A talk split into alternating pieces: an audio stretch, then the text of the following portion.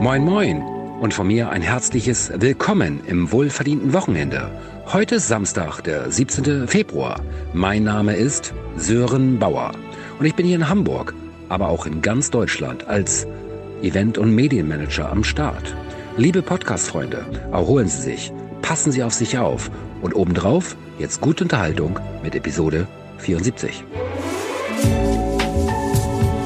Bäcker am Morgen. Alles, was die Stadt bewegt. Der tägliche Podcast vom Hamburger Abendblatt. Hallo und guten Tag auch von mir. Mein Name ist Marcel Becker. In dieser Samstagsepisode bringen wir folgende Themen unter. Politik, Kiffen, Comedy. Oh, einige werden sich fragen, stehen diese drei Themen in einem direkten Bezug? Könnte man ja denken. Nee, fein säuberlich getrennt und dafür nehmen wir uns zum Wochenende auch etwas mehr Zeit als unter der Woche. Stichwort Kiffen. Zum 1. April wird sich in unserem Land für alle, die gern mal einen Joint rauchen, etwas nachhaltig ändern. Was genau?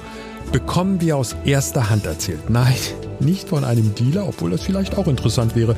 Wir sprechen mit einer Frau aus Hamburg, die den Gesetzesentwurf mitverhandelt hat. Außerdem bei uns der diesjährige Gewinner des Hamburger Comedy-Pokals. Ist der Mann lustig? Sie, liebe Podcast-Freunde, lernen ihn ein bisschen näher kennen. Und bei der Gelegenheit klären wir, was bedeutet reinspencern. Aber wir starten mit einer großen Wundertüte, mit einem Thema, welches im Vorfeld noch nicht feststeht. Wir fordern unseren Kollegen Matthias Iden zu einer Challenge heraus. Die Insider wissen jetzt schon Bescheid. Für alle anderen müssen wir das aufklären. Und zwar jetzt. So, Szenenwechsel bei Becker am Morgen. Jetzt ist Matthias Iken bei mir im Studio, unser stellvertretender Chefredakteur. Hallo. Und wer samstags regelmäßig hört, weiß, Matthias stellt sich immer einer Challenge. Ich habe drei Themen vorbereitet, die stecke ich in drei Umschläge. Die Umschläge sind verschlossen und Matthias hat entweder Pech oder Glück mit den Themen, je nachdem, welchen Umschlag Meistens er Glück. Aus. Bisher lief es ganz gut, Kim oder? Kardashian ging ja mir vorüber. Was ich mir dabei bloß gedacht habe. Aber im Nachhinein hätte es auch ganz lustig sein können. So, die drei Umschläge vor dir, Matthias.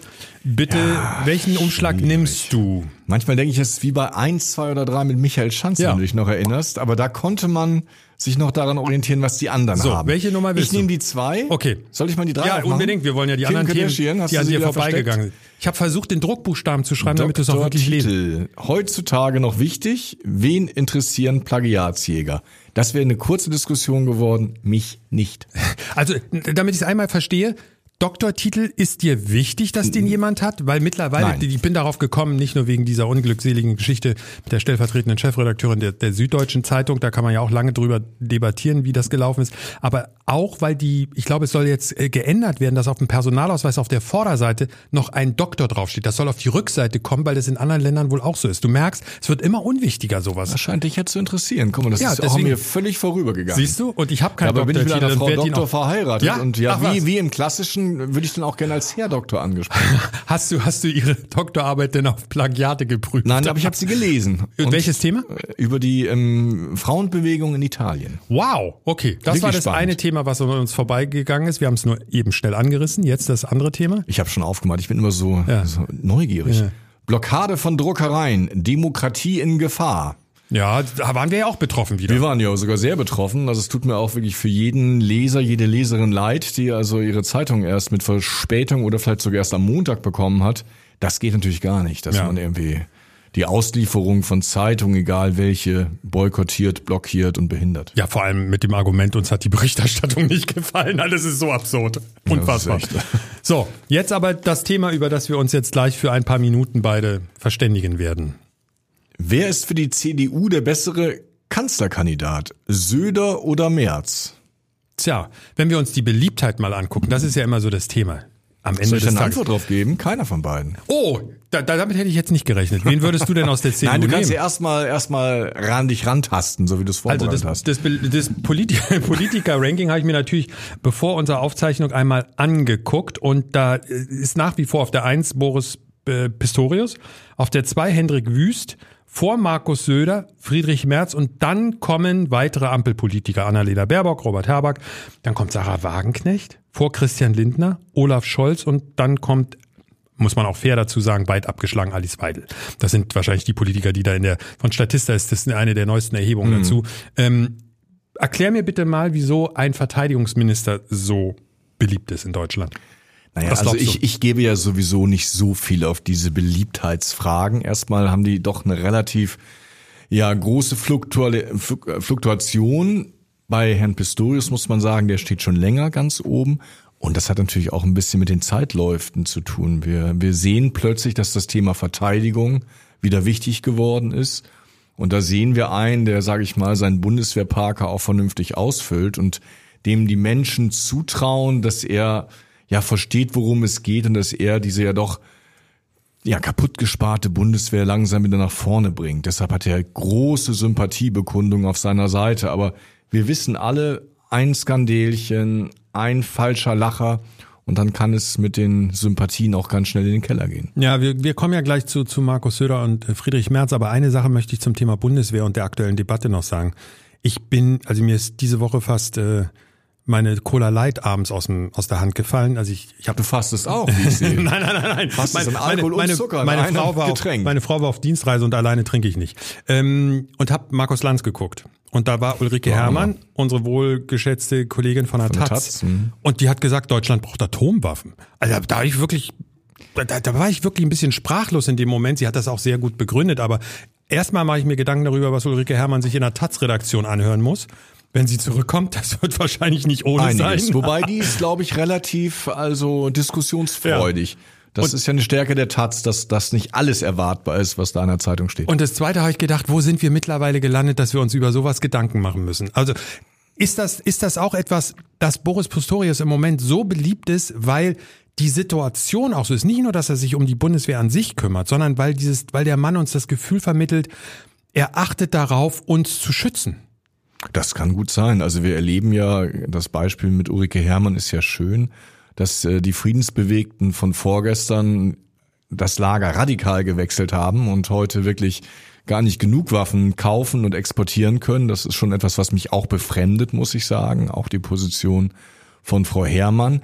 Aber Fakt ist natürlich, dass wir mit dem schönen Traum, dass wir die Bundeswehr immer weiter zu einer Art, ja, Nebenbehörde machen können, falsch gelegen haben, dass ein Land, ein Industrieland in der Mitte von Europa schon verteidigungsfähig sein muss. Das müssen wir jetzt langsam wieder lernen und ich glaube, da macht Pistorius einfach, genau wie du sagst, einen guten Job, weil er den Menschen das Vertrauen gibt, der kann das. So, und jetzt natürlich der Schwenk zu den CDU-Politikern. Das ist sagen. ja eigentlich Merz das Thema. oder Söder? Merz oder Söder. Da, äh, gleich kommen wir auch noch auf Henrik Wüst, der ist ja auch mit drin. Aber Söder und Merz stehen eigentlich so im Mittelpunkt. Vielleicht ist Wüst noch so ein bisschen zwei, drei Schritte zurück und hält sich in Reserve. Du hast eben gesagt, keinen der beiden. Warum nicht? Also Söder hat sich eigentlich ähm, vor zweieinhalb Jahren disqualifiziert, weil er diesen Zweikampf mit Armin Laschet so auf die Spitze getrieben hat, dass er am Ende Olaf Scholz ins Kanzleramt befördern half, weil er die Partei so gelähmt und so quasi ja gespalten hat, dass sich davon die Union nie so recht erholt hat, dass Armin Laschet ziemliche Fehler gemacht hat, keine Frage, aber das hat natürlich die klassische Wählerschaft der Union erschüttert, ja, verstört. Und dass dieser Mann dann drei Jahre oder vier Jahre später es dann nochmal versuchen will, mag in Söders Kosmos vorkommen, aber ich glaube, die Union wird ihm das nicht verzeihen. Mein Platz ist in Bayern. Ja, das äh, muss er Mensch, natürlich oder? sagen. Also ich finde Söder großartig, wenn es darum geht, Karnevalsverkleidung zu gestalten. Da ist er wirklich unschlagbar. Ansonsten aber sehe ich seinen Platz auch eindeutig in Bayern. Shrek, Bismarck, was er da schon alles hatte, nicht schlecht. Das ist fast ja, wie bei. Heidi Klum. Nicht schlecht. So, aber Friedrich Merz dagegen, ich, zu Söder würde ich auch gleich noch was sagen, aber Friedrich Merz ist auch nicht der Richtige. Friedrich Merz ist erstmal nicht mehr der Jüngste im Vergleich zu Donald Trump und Joe Biden ist natürlich ein Jungbrunnen. Ist er noch nicht mal volljährig. Aber er ist, glaube ich, im kommenden Jahr 67, 68. Also er ist schon in einem Alter, wo man sich die Frage stellen muss, ob das das richtige Alter ist. Und er weiß auch, dass er ein paar Defizite hat. Und zwar hat er, Weiß er das? Ja, das weiß Okay, er. Das hat er sogar spannend. kürzlich mal selber zugegeben. Ach. Ich war auch ganz überrascht. Er weiß, dass er bei vielen jungen Leuten nicht zieht, dass er bei vielen Frauen nicht zieht und dass er da, wo im Allgemeinen die Wahlen gewonnen werden, in der Mitte, unter Umständen auch nicht so zieht. Und deshalb könnte er seiner Partei einen großen Dienst erweisen, wenn er es vermögen würde, wirklich im richtigen Moment zu sagen, ich bin es nicht, es sollte jemand anders machen. Nun ist ja eine herausragende Eigenschaft und ich glaube, die musst du tatsächlich auch haben als Politiker. Du musst schon Ego haben. Also du Nein, musst, du musst, ne, du musst schon ein gewisses Sendungsbedürfnis haben und sagen, ich, ich, ich bin der Richtige. So, ich würde sagen, Merz und Söder, die Voraussetzungen erfüllen sie aber beide. Das ist auf jeden Fall so. Was vielleicht für März sogar noch oder was März noch in die Karten spielen könnte, ist die wirtschaftliche Entwicklung. Ich sage ja seit langem, dass wir wirklich auf einem ja auf einer Schussfahrt quasi ins Tal sind und leider ist das Tal noch nicht in Sicht. Wir verlieren von Jahr zu Jahr im Augenblick nicht nur Wachstum, sondern Schrumpfen. Jetzt gibt's gerade aktuelle Erhebungen, die also eine weitere Rezession für dieses Jahr vorhersagen. Und in so einem Wirtschaftsumfeld könnte es sein, dass die Menschen sagen, jetzt brauchen wir jemand, der uns wieder irgendwie auf Wachstumskurs bringt. Das könnte März einzige Chance eigentlich sein. Ja, aber dann lass uns doch mal, es sind ja alles Spekulationen, aber es macht ja Spaß. Das macht Spaß, Lass einmal ja. kurz überlegen, könnte Versendet es sich, wenn es dann anders kommt. auch, genau, die Folge löschen wir sofort im Archiv. Also angenommen, Friedrich Merz hätte tatsächlich auch Größe, nicht nur Ego, sondern auch Größe und er würde bei der Kür des Kanzlerkandidaten der CDU sagen, passt auf Leute, ich will das Amt des, ich sage jetzt mal Finanzministers und ich will Vizekanzler sein, aber ich überlasse bewusst aufgrund meiner ja zugegebenen Schwächen einem anderen diesen Posten. Ist das denkbar für dich oder sagst du ausgeschlossen bei Friedrich Merz? Das Wär ist schlau, natürlich, ja, das, das äh, tendenziell oder das ist theoretisch möglich, wenn wir uns an Oskar Lafontaine erinnern. Der wäre ja auch gerne Kanzler geworden und hat dann am Ende, weil Schröder ja auch damals die Niedersachsenwahl zu einer Abstimmung über den Kanzlerkandidaten ausrief, ihm den äh, Vortritt gelassen, ist dann Superminister geworden. Wir wissen beide, wie, Wie das, das endete, ausgegangen ist, nämlich ja. bald in seinem Rücktritt. Also ah, das kann ich mir eigentlich ähm, nur schwerlich vorstellen. Weil es auch die letzte Chance für Friedrich Merz Aber es ja ist wahrscheinlich seine letzte Chance und ja. er hat so lange quasi auch darauf hingearbeitet. Insofern glaube ich schon, wenn sich das Fenster öffnet oder die Tür öffnet und er durchgehen kann, wird er das tun.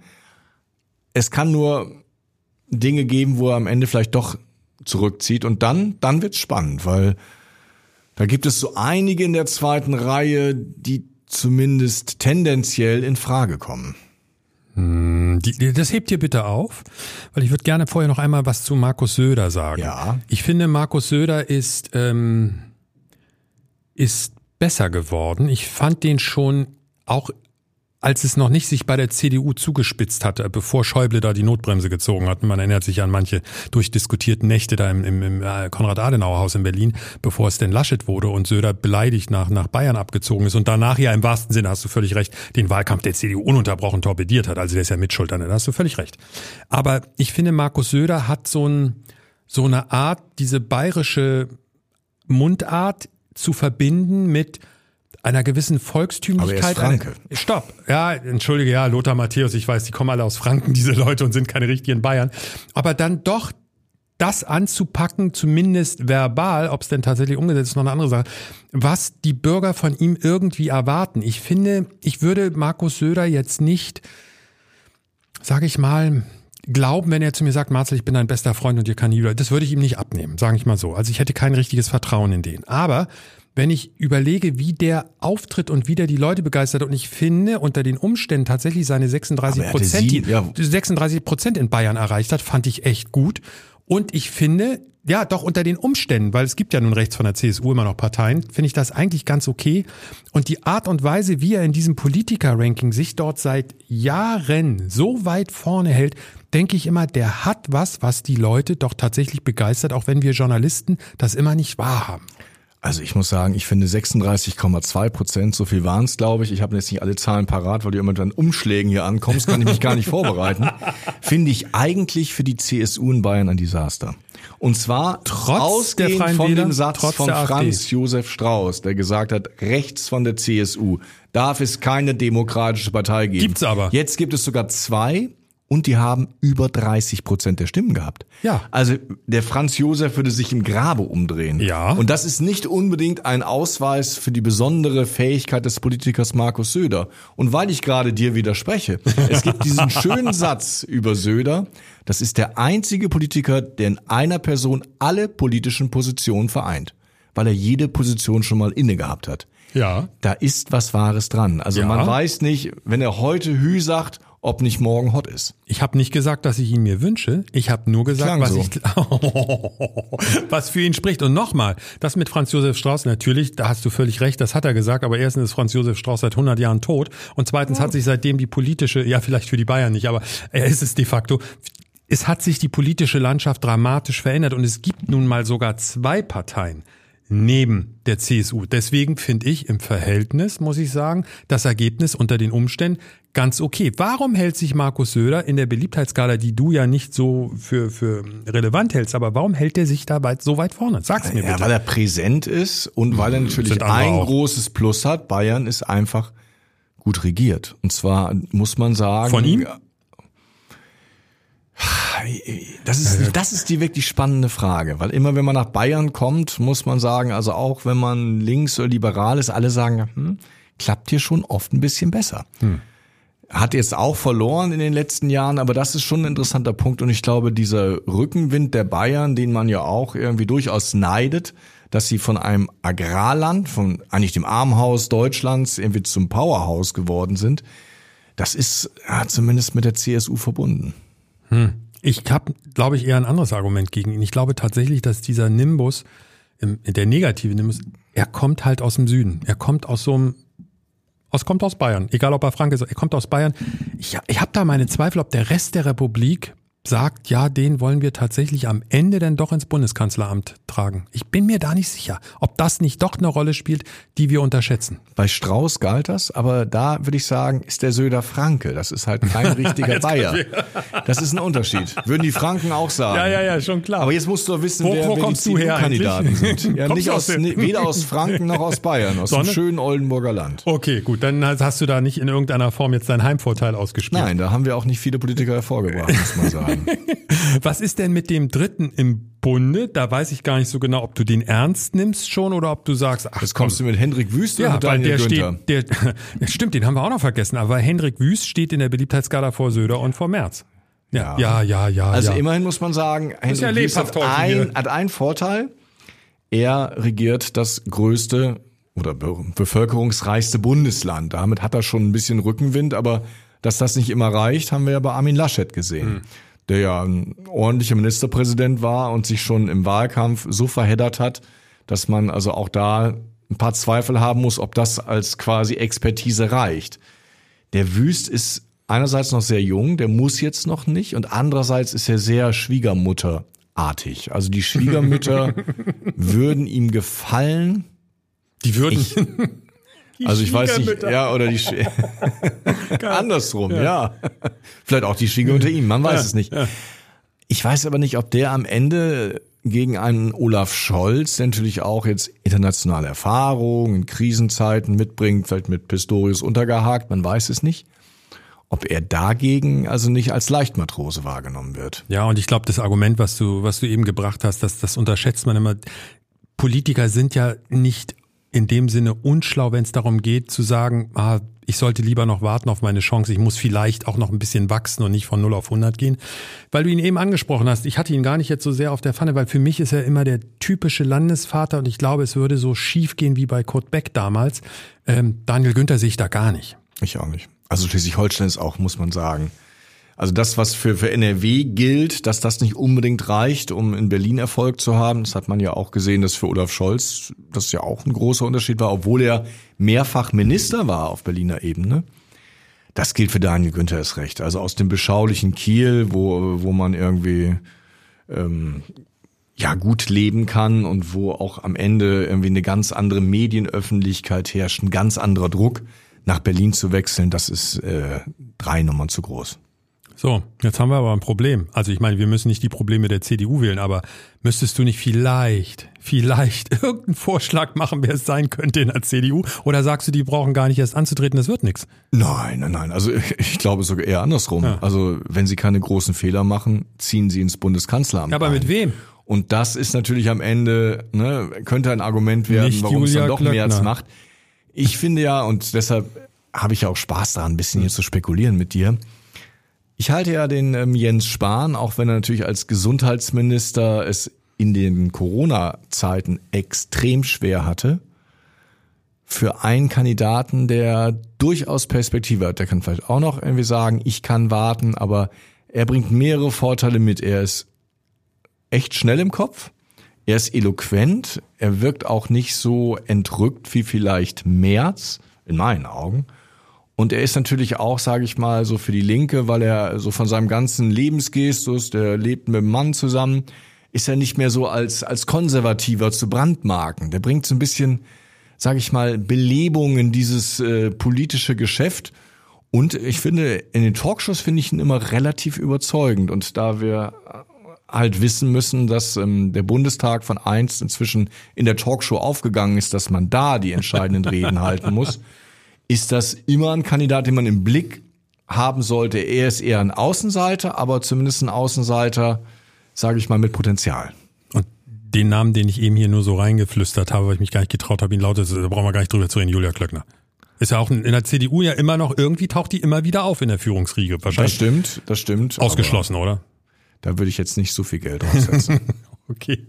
Gut, also es könnte deiner Meinung nach auch auf die Überraschung Jens Spahn hinauslaufen. Du würdest zumindest dann nicht sagen, ihr seid völlig bescheuert. Nein. So. Okay. Also es kann am Ende ja sein, dass wenn, wenn zwei sich wirklich neutralisieren, also wenn es wieder einen Showdown gibt, dass also sowohl Merz als auch Söder beschädigt aus einem Zweikampf herausgehen. Ich glaube, so doof sind die nicht, dass, dass sie den, den Scheiß nochmal noch wiederholen. Machen, aber man weiß es. Du nicht. hast selber das Ego dargestellt. Hm dass man dann am Ende sagt, die haben sich beide quasi um Kopf und Kragen geredet, jetzt müssen wir irgendwie Jungen nach vorne schicken. Dann wird spannend, aber wir werden sehen. Unser stellvertretender Chefredakteur Matthias Iken im Einsatz. Drei Umschläge, drei Themen.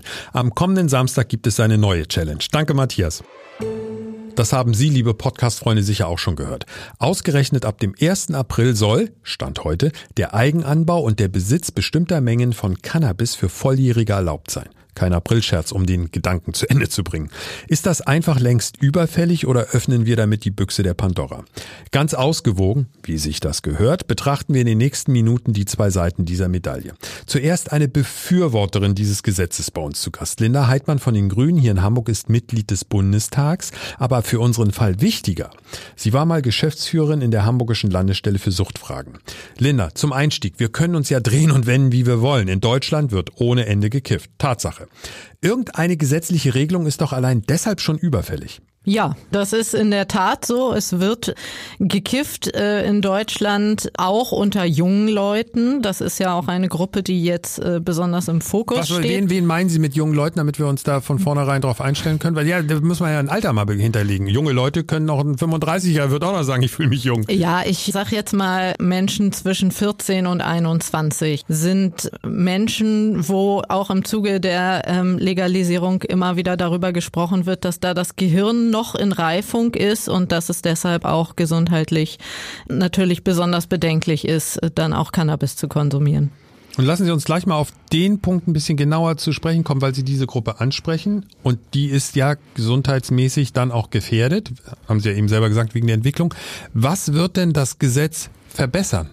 Das Gesetz wird auf jeden Fall verbessern, dass diejenigen die ab 18 konsumieren und Cannabis mit sich führen, nicht mehr kriminalisiert werden, dass man es dann mit sich tragen und auch konsumieren darf, ohne zu befürchten, dass man dann direkt ein Strafverfahren hat. Und es wird vor allem auch verbessern, dass die Qualität dessen, was geraucht wird, deutlich besser wird. Und das bezieht sich dann natürlich auch wieder auf alle. Wir haben momentan die Situation, dass bei dem, was was auf dem Schwarzmarkt erhältlich ist, viel Beimischungen sind, dass äh, die, die es konsumieren, gar nicht wissen, was für ein THC-Gehalt hat das eigentlich, was ich da konsumiere, was für eine Wirkung hat das. Und da erhoffen wir uns natürlich äh, große Verbesserungen davon, wenn die Leute, die es konsumieren, es dann selber anbauen oder in Clubs gemeinschaftlich anbauen und dann auch wirklich wissen, was konsumiere ich denn da und welche Wirkung ja. hat das. Verständnismäßig nur mal die Nachfrage, Linda.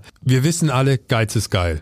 Ist ja leider so. Jetzt gehen wir mal davon aus, Sie haben eben die 18 bis 21-Jährigen nochmal explizit angesprochen, die sind ja volljährig und denen wollen Sie in Anführungszeichen ersparen, dass sie kriminalisiert werden, wenn sie mit dem Zeug erwischt werden, korrekt? Habe ich das richtig verstanden? Nee, allen ab 18. Allen ab wir es 18. Ja, ja, ja, gut, aber wir waren jetzt bei den jungen Leuten. Ich will Mhm. auf einen bestimmten Punkt hinaus. Weil bis 21 heißt es ja immer, würde sich das Gehirn noch entwickeln, aber die sind Mhm. ja nun mal volljährig. Was passiert denn mit den 14- bis 18-Jährigen, die traditionell das Zeug sich eher auf dem Schulhof holen? Was, wo ist der Vorteil dieses Gesetzes genau für diese Gruppe? Der Vorteil des äh, Gesetzes genau für diese Gruppe ist, dass äh, wir einfach besser darüber aufklären können, welche Gefahren mit Cannabis äh, verbunden Aber sind. aufklären Denn- können sie ja heute schon. Aufklären können wir heute schon, aber es wird häufig äh, dann doch, weil es eine kriminalisierte Substanz ist, von den Jugendlichen gar nicht zugegeben, dass sie es überhaupt konsumieren. Okay. Und man kann deutlich besser über die Gefahren und auch über die Inhaltsstoffe dann aufklären, wenn die äh, Substanz nicht mehr kriminalisiert ist.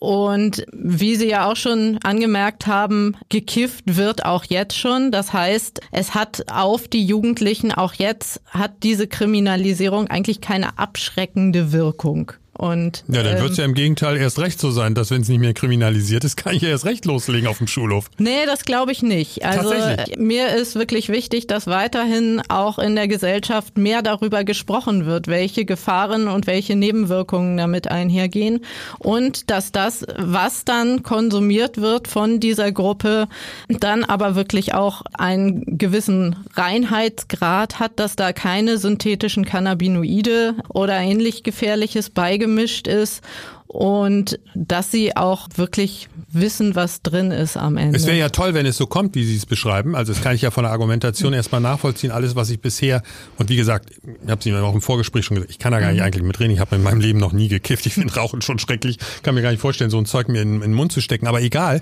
ich kenne natürlich trotzdem die Geschichten von Eltern mit ihren Kindern, von Schulhöfen. Wir sagen immer Schulhof so als, als Synonym für diese, für diese Geschichte. Und ich kenne auch natürlich Kiddies, die kiffen, ist doch völlig klar, bleibt einem ja nicht verborgen. Und ich habe da bei denen immer das Gefühl, dass die sagen, ist mir doch eh egal, was die Eltern sagen, ist mir egal, was die Offiziellen sagen. Aufklärungskampagnen interessieren mich schon mal gar nicht. Und ich krieg das Zeug einfach von irgendjemand besorgt, entweder ein Buddy von mir besorgt das oder wer auch immer, vielleicht sogar von den Eltern, man weiß es gar nicht.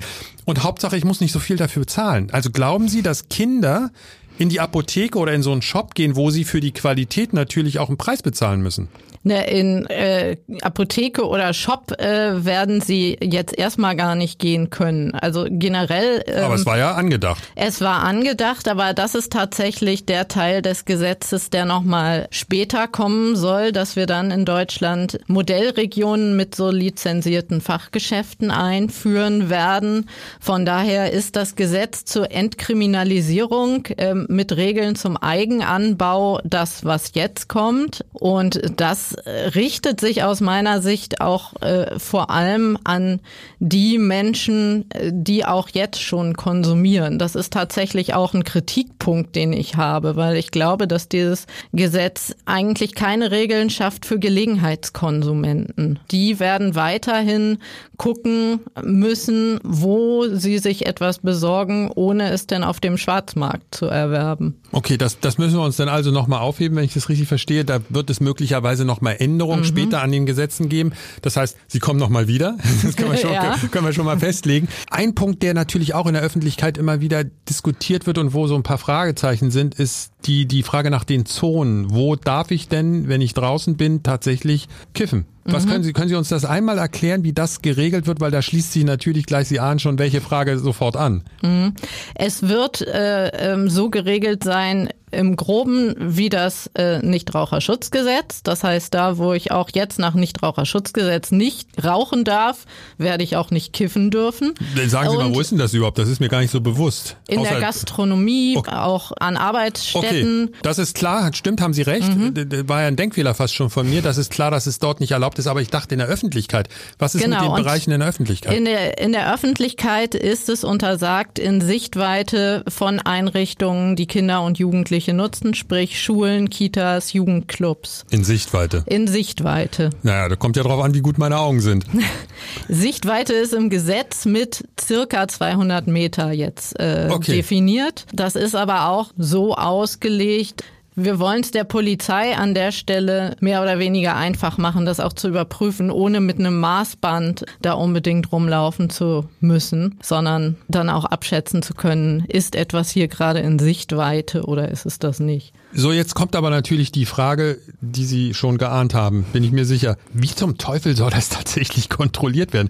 Weil heutzutage ist es ja auch so, also in der Gaststätte ist klar, darf ich nicht rauchen. Im Flieger darf ich nicht rauchen, fliege ich ja sogar raus, wenn ich äh, mir irgendwo eine Zigarette in diesen Bereichen anzünde. Wie soll das in der Öffentlichkeit tatsächlich kontrolliert werden? Also gehen denn da auch Leute rum, die die, die Tickets schreiben, wie für falsch parken, oder ist das die Polizei? Wie, wie funktioniert das? Ja, es ist letztlich äh, die Polizei. Es ist aber, wie ich finde, bei, wie bei jedem Gesetz, dass man natürlich immer nur stichprobenartig kontrollieren kann. Dass es nicht so sein wird, dass jetzt in Sichtweite jeder Schule oder Kita die Polizei da ständig rumläuft und kontrolliert, ob da jetzt jemand kifft, sondern dass es natürlich dann, wenn es zu einem Verstoß kommt, geahndet werden kann. Glauben Sie an das Wort Bürokratiemonster?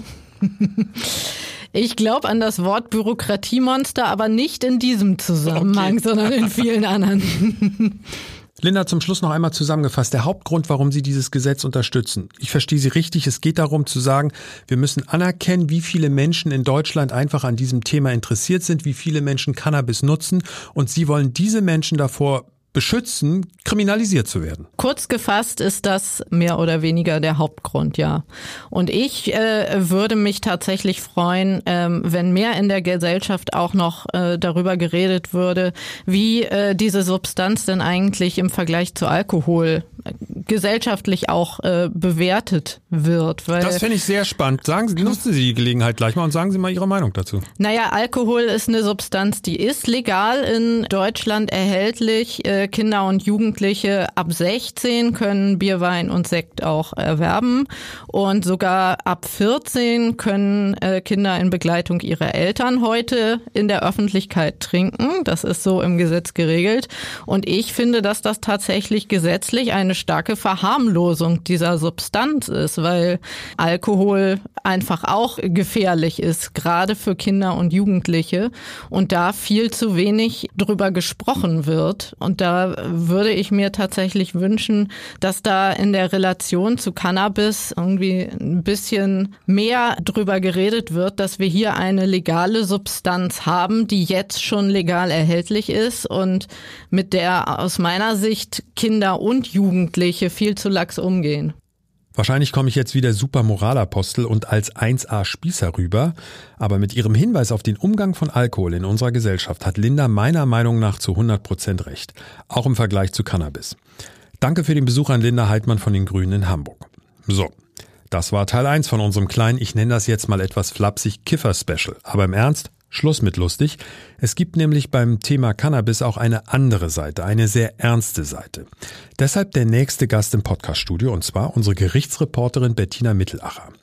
Bettina, mal abgesehen von deinen langjährigen Erlebnissen, die du in den Hamburger Gerichtssälen gesammelt hast. Du bist ja auch eine unserer extrem erfolgreichen Podcasterinnen. Zusammen mit einem der deutschen Rechtsmediziner und Forensiker, nämlich mit Klaus Püschel, moderierst du den Abendblatt-Podcast Dem Mord auf der Spur.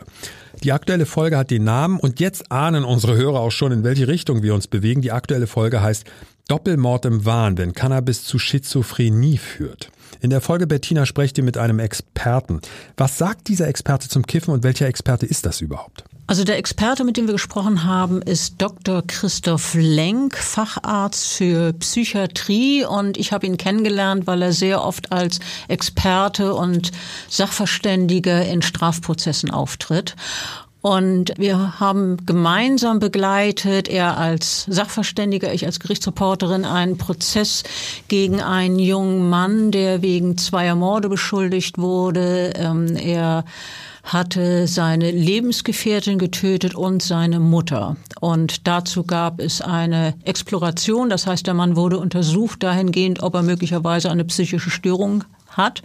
Und die hat er tatsächlich, der hat eine tiefgreifende Psychose entwickelt und unser Experte, Herr Dr. Lenk, hat festgestellt, ich jetzt zitiere ich, Bei der Erkrankung von relativ jungen Menschen an Schizophrenie ist häufig ein Zusammenhang mit dem Konsum von Cannabis zu erkennen. Das hat der Mann in unserem Podcast so gesagt.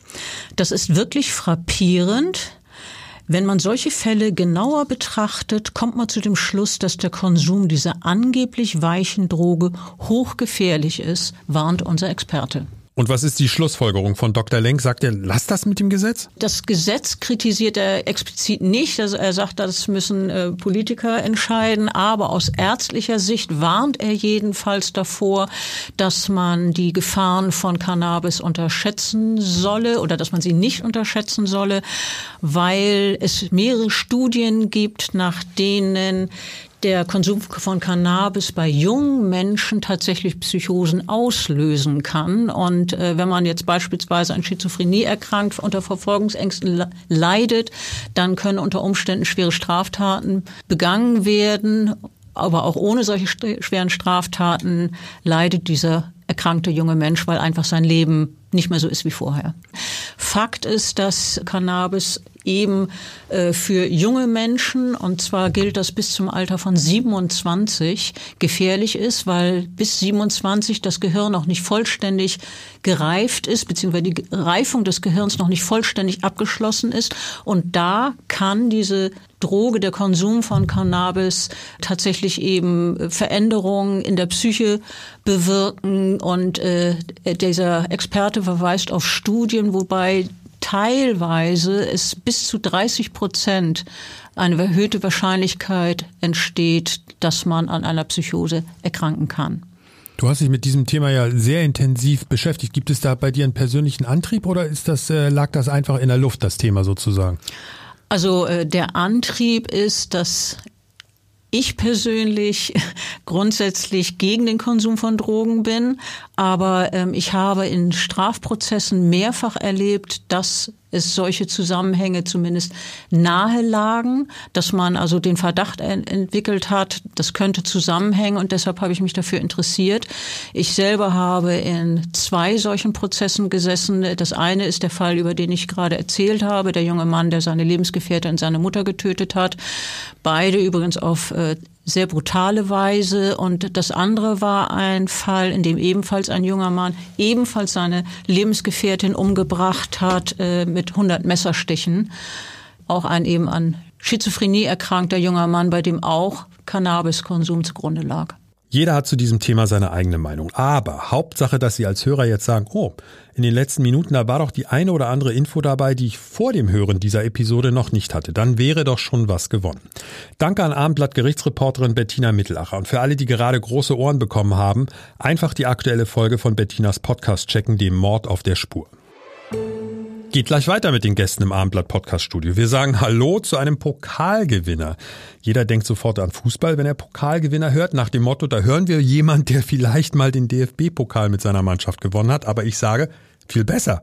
Es ist der Gewinner des diesjährigen Hamburger Comedy-Pokals. Herzlich willkommen, Marvin Spencer. Hallo, schön, dass ich hier sein darf. Und zwar den Hamburger Comedy-Pokal hast du gewonnen. Genau. Das ist ja eine jährlich wiederkehrende Geschichte. Ja. Und du hast zum ersten Mal mitgemacht? Nee, ich habe zum zweiten Mal mitgemacht. 2017 war ich schon mal dabei. Wie viel da bist du damals geworden? Äh, das kann man so nicht sagen, weil ich bin in dem Halbfinale quasi ausgeschieden ja. und dann in die Second Chance Show gekommen. Da können sich alle, die rausgeflogen ja. sind, nochmal fürs Finale qualifizieren und das ist mir nicht gelungen. Okay, aber da hast du gesagt, ich nehme nochmal einen Anlauf. Oder was war in den Jahren dazwischen? Hast du keine Comedy gemacht? Doch, ich mache Comedy durchgängig, jetzt seit elf Jahren. Und also für mich ist die schöne Sache, ich bin Riesenfan auch vom Hamburger Comedy-Pokal. Ja. Es ist wirklich, dass ich vor, ich saß vor 13 Jahren das erste Mal im Publikum.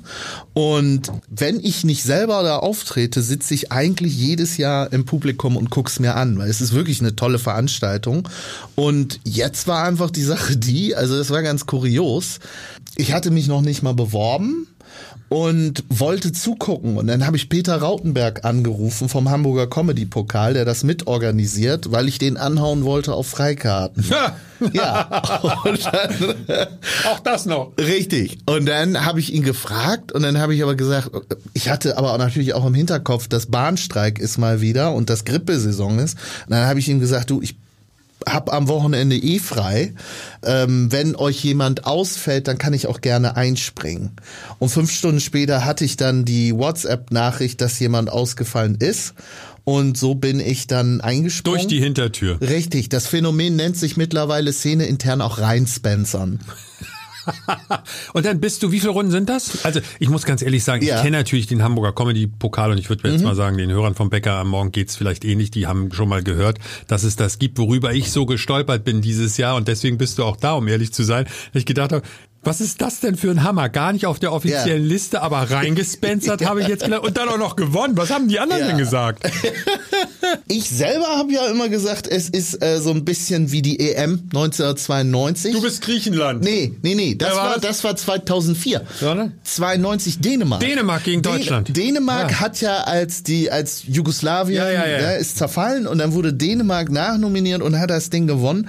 Und so fühle ich mich auch. Und also bis jetzt die anderen haben haben es mir bis jetzt alle gegönnt. Also es hat sich noch keiner beschwert. Das Lustige an der Dänemark-Geschichte ist, daran erinnere ich mich jetzt ganz genau, die waren, glaube ich, bei McDonalds so ungefähr, als sie gehört haben, dass sie, dass sie doch wo warst du, als du, als du den äh, Anruf getätigt hast? Ich meine, du hast um Freikarten gespensert. Ja, ich habe gespensert. Und wo ich, warst du da in dem Moment? Das ist richtig kurios. Ich habe gerade übergangsweise mache ich einen Nebenjob bei einem Getränkelieferanten. Ich sag den Namen jetzt bewusst nicht welcher. Du darfst Und, ihn aber nennen, wenn du möchtest. Du möchtest ich nicht. Kann okay. dir, ich, ich erkläre dir auch gleich, warum ich ihn nicht nenne. Und ähm, ich bin da im Lager und schlepp da einmal die Woche Kisten so. Das okay. mache ich übergangsweise aus versicherungstechnischen Gründen. Und da habe ich davon erfahren, und ähm, was ich dann ja auch später auf der Bühne thematisiert habe, man darf bei diesem Arbeitgeber nicht einfach so seine Schicht abgeben. Das gibt eine Abmahnung. Und als ich dann an dem Samstag erfahren habe, dass ich Montag, wo ich eigentlich im Lager sein müsste, im Finale stehen soll, habe ich auf einmal gemerkt, wie es im Rücken so zog.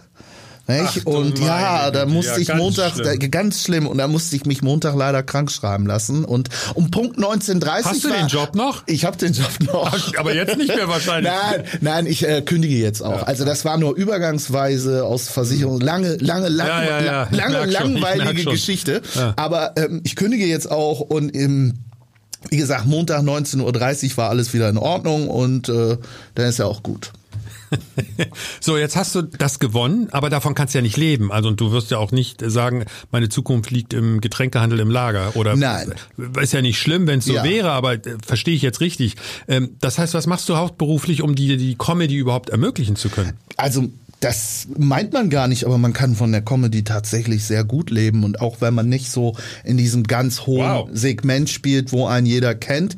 Also wenn du, du hast so ein oberes Segment, sage ich mal, mit den ganzen Nasen, die man aus ja. dem Fernsehen kennt. Und dann hast du so ein mittleres Segment. Und in diesem mittleren Segment würde ich sagen, bin ich eher unten. Ja, also okay. das heißt, äh, ich kann da schon von leben. Ich mache jetzt keine sonderlich. Wie viele Auftritte in der Woche? Wie viele Auftritte habe ich in der Woche? Also jetzt diese sind es drei.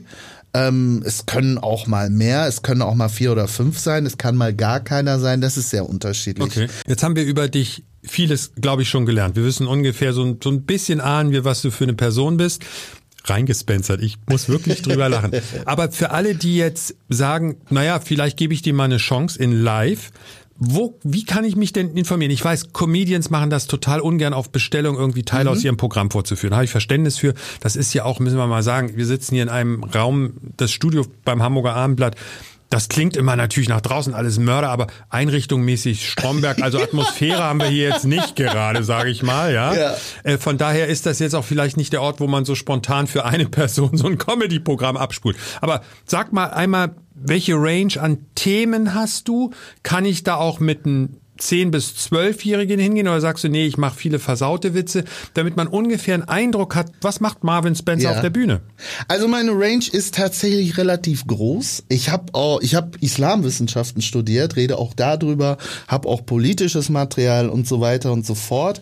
Und eine Zuschauerin hat es im Quatsch Comedy Club mal ganz gut beschrieben. Ihr Programm war anspruchsvoll, aber auch ekelhaft. So, also ich habe so, oh Gott, ich, bin oh so ich bin so ein bisschen zweigeteilt, weil ich habe schon auch eine anspruchsvolle politische Seite, aber ich habe auch Sachen, die sind eher derbe und unterhalb der Gürtellinie, immer aber auch also ähm, also mit meinem Kleinkind und mit meiner Mutter sollte ich Bitte nicht kommen. nicht, bitte nicht. Also grundsätzlich halte ich es für eine Schnapsidee, mit Kindern zu Stand-up zu Ja. gehen. Da ist immer das Erwachsene aus ihrem Leben erzählen Ja, wird- und halt eben richtig und halt eben über Tabuthemen auch sprechen. Und also ich persönlich nehme da zum Beispiel keine Rücksicht drauf. Für mich Ja. sind die Leute dann selber schuld, wenn sie ihre Kinder mitnehmen und würde ich eher vermeiden. Ja.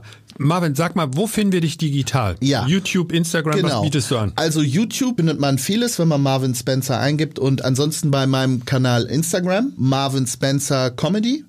Und ja, da lade ich einige Sachen hoch. Ist und auch der Winner-Auftritt sozusagen? Den jawohl, der ist dabei. Und wie gesagt, in meiner eigenen Show, Haha Ham, jetzt heute Samstag um 20.15 Uhr im Kulturladen Hamm.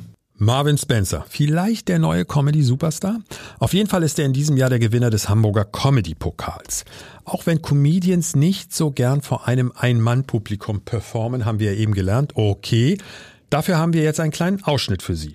Denn ein Comedian zu Gast, aber ganz ohne Gag, macht ja wenig Sinn. Leute, ich möchte euch, eigentlich ist das nicht meine Art, äh, aber ich möchte euch inständig darum bitten, heute für mich abzustimmen, weil, ja, nee, lass mich auch erklären, ich brauche das Preisgeld äh, für einen guten Zweck.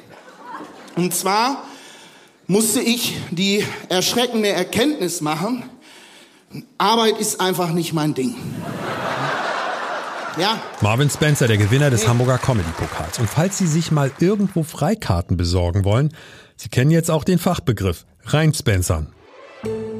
Sie, liebe Podcast-Freunde, werden zum Ende von Episode 74 hin und her gerissen sein. Zum einen sehr traurig, zum anderen trotzdem ein Lächeln. Es geht um die Sängerin Cat Janis aus Virginia, 31 Jahre alt. Das Drama, welches der Geschichte zugrunde liegt, sie ist todkrank, wie sie selbst sagt, ihre Tage sind gezählt, sie lebt im Hospiz. Während wir hier in unserem Podcast über ihr Schicksal sprechen, kann es sein, dass sie bereits verstorben ist. Ihre größte Sorge galt in den letzten Wochen und Monaten ihrem siebenjährigen Sohn Lauren. Damit er abgesichert ist, hat sie für ihn einen speziellen Song geschrieben und online veröffentlicht. Dieser Song geht weltweit viral. Wenn Sie ihn noch nicht gehört haben, hier mal ein Ausschnitt.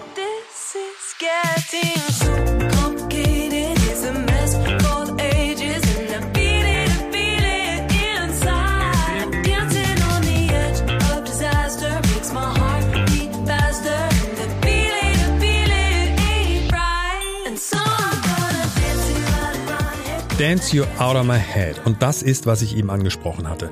Ein tief trauriger Anlass, aber der Song sorgt für ein Lächeln, macht unter den Umständen sogar gute Laune. Falls Sie den Song einmal komplett hören wollen, in unseren Show Notes ist der Link.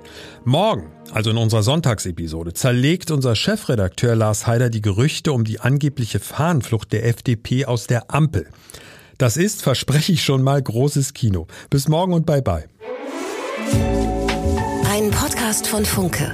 Weitere Podcasts vom Hamburger Abendblatt finden Sie in unserer Abendblatt Podcast App und auf abendblatt.de slash podcast.